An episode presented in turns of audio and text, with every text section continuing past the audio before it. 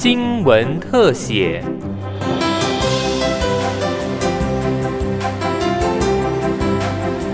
欢迎收听今天的新闻特写，我是悠悠纯。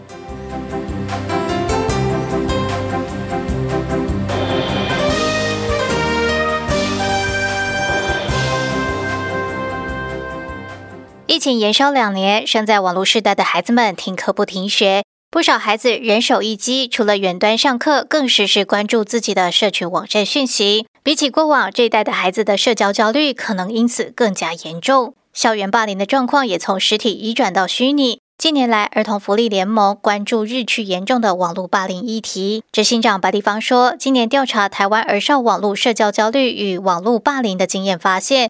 多数的孩子都知道哪些行为是网络霸凌，也认为网络霸凌很严重，应该要告诉师长。但真的碰上了，真的敢说吗？我们如果来谈谈说，孩子自己认为，呃，网络霸凌这件事情严不严重？大概八成的孩子都说很严重。那再问问看，哎，他们有没有经验过？大概五个里面有一个都有经验过网络霸凌的事情。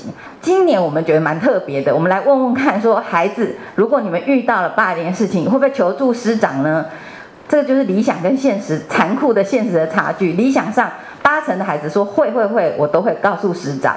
但是实际上发生的儿少里面，我们问他，就会只有降到百分之二十二，哈，只有二十二的孩子愿意告诉师长。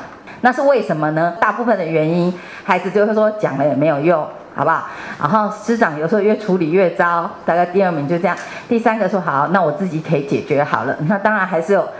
贴心的孩子到第五名，就是很怕家人当担心，所以不想要告诉家长。这样，孩子碰上网络霸凌，不敢说，觉得讲了也没有用，成为隐忍的主因。调查也发现，遇上网络霸凌的孩子出现了这些情绪反应。面临网络霸凌以后，孩子会有的情绪，大家应该也可以想象，大部分就是落在会很生气啊，因为这是不是真的？这样会很伤心，为什么朋友要这样对我？也会很焦虑，说那到底要怎么面对？那值最值得注意的就是这个想要伤害自己，大概占了四分之一啊。